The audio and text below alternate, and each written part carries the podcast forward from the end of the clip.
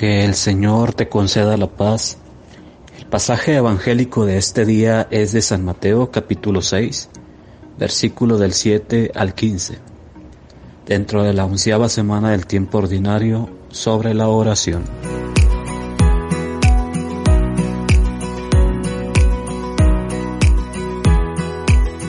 Como seres humanos, una gran necesidad que tenemos es la comunicación porque con ella expresamos de diferentes modos una idea o una necesidad. Y la comunicación no necesariamente tiene que ser parlante.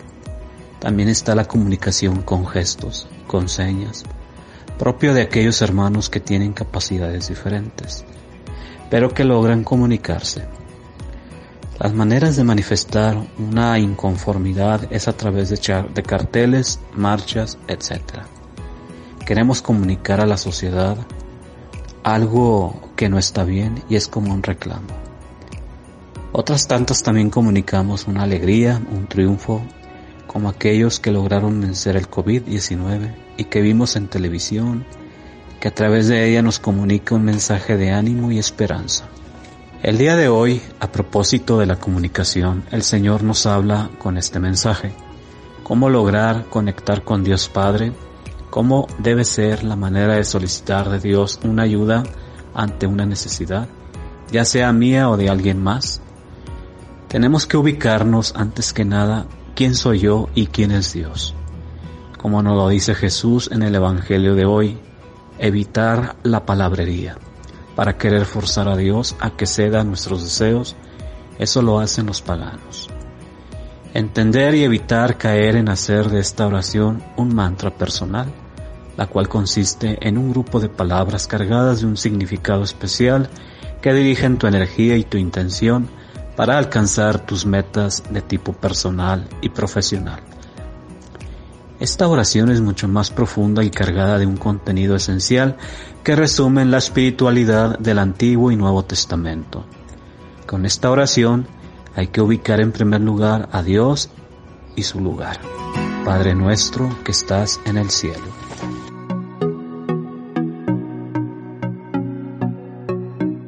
Además, su naturaleza y su manera sabia de dirigir nuestras vidas, tu reino, su voluntad.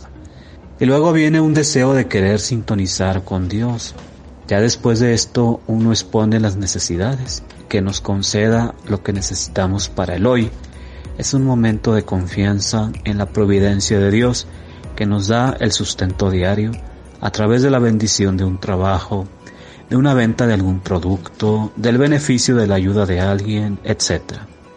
Pero también en esta oración se nos invita a resolver lo que hay de deuda con Dios y con los demás. Perdona nuestras ofensas, deudas, como también nosotros perdonamos a nuestros deudores, a los que les debemos, y a los que nos deben una explicación de nuestras propias actitudes, de cómo nos comportamos y de cómo se han comportado con nosotros. De manera ofensiva, egoísta, agresiva, rencorosa, vengativa, utilitarista, etc.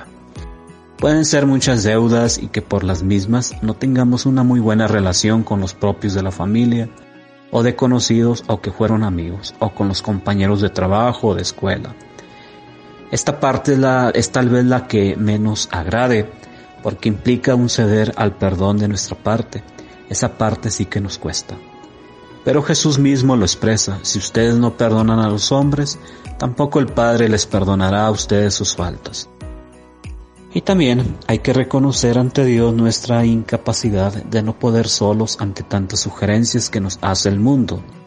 Esas invitaciones que después nos llevan a una vida de pecado donde le damos la espalda a Dios, una mala amistad, un mal negocio, etc. Que la próxima vez que ore con esta bella oración la haga de una manera consciente y sintiendo cada palabra como algo real y vivo ante un Dios real y vivo, tan real y vivo como nosotros. Estuvo contigo, Fray Rafael. Paz y bien.